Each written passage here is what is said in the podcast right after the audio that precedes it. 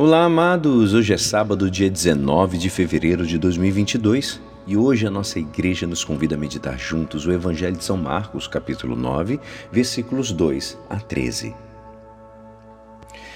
Naquele tempo, Jesus tomou consigo Pedro, Tiago e João e os levou sozinho a um lugar à parte sobre uma alta montanha e transfigurou-se diante deles. Suas roupas ficaram brilhantes e tão brancas como nenhuma lavadeira sobre a terra poderia alvejar. Apareceram-lhe Elias e Moisés e estavam conversando com Jesus. Então Pedro tomou a palavra e disse a Jesus: Mestre, é bom ficarmos aqui. Vamos fazer três tendas, uma para ti, outra para Moisés e outra para Elias. Pedro não sabia o que dizer, pois estavam todos com muito medo. Então desceu uma nuvem e os encobriu com sua sombra. E da nuvem saiu uma voz: Este é meu filho amado. Escutai o que ele diz. E de repente, olhando em volta, não viram mais ninguém, a não ser somente Jesus com eles. Ao descerem da montanha, Jesus ordenou que não contasse a ninguém o que tinha visto, até que o filho do homem tivesse ressuscitado dos mortos. Eles observavam esta ordem, mas comentavam entre si o que queria dizer ressuscitar dos mortos. Os três discípulos perguntaram a Jesus: Por que os mestres da lei dizem que antes, de, antes deve vir Elias? Jesus respondeu: De fato, antes vem Elias para pôr tudo em ordem.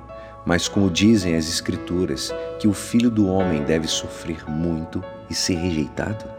Eu, porém, vos digo Elias já veio e fizeram com ele tudo o que quiseram, exatamente como as Escrituras falaram a respeito dele.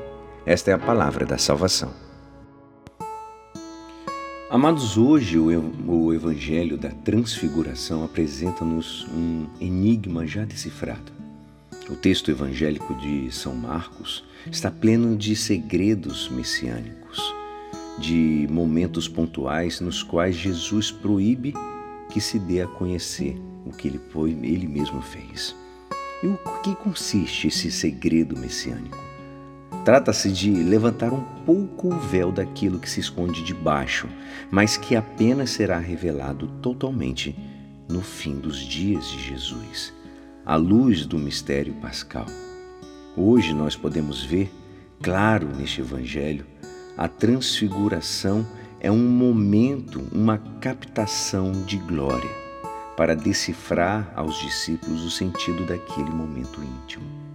Jesus tinha anunciado aos seus discípulos a iminência de, da sua paixão, mas ao vê-los tão perturbados por um trágico fim, vocês viram o evangelho de ontem. Explica-lhes com feitos e palavras como será o final dos seus dias uma jornada de paixão, de morte, mas que concluirão com a ressurreição. Eis aqui o enigma decifrado. São Tomás Aquino ele nos diz que para que uma pessoa caminhe retamente por um caminho é necessário que ele conheça antecipadamente, de alguma forma, o lugar pelo qual ele vai indo, que ele está se dirigindo.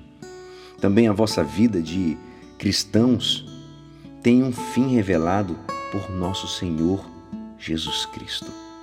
Gozar eternamente de Deus. Mas esta meta não está isenta de momentos de sacrifício e de cruz, amados. Contudo, devemos recordar a mensagem viva do Evangelho de hoje. Neste beco aparente sem saída, parece que a gente está fechado, que é a nossa vida. Parece muitas vezes, pela nossa fidelidade a Deus, vivemos imersos no Espírito das bem-aventuranças e surgirá uma brecha no final trágico que nos permitirá gozar eternamente de Deus. E é assim, esperançoso que esta palavra poderá te ajudar no dia de hoje que me despeço. Meu nome é Alisson Castro e até segunda. Um abençoado final de semana. Amém.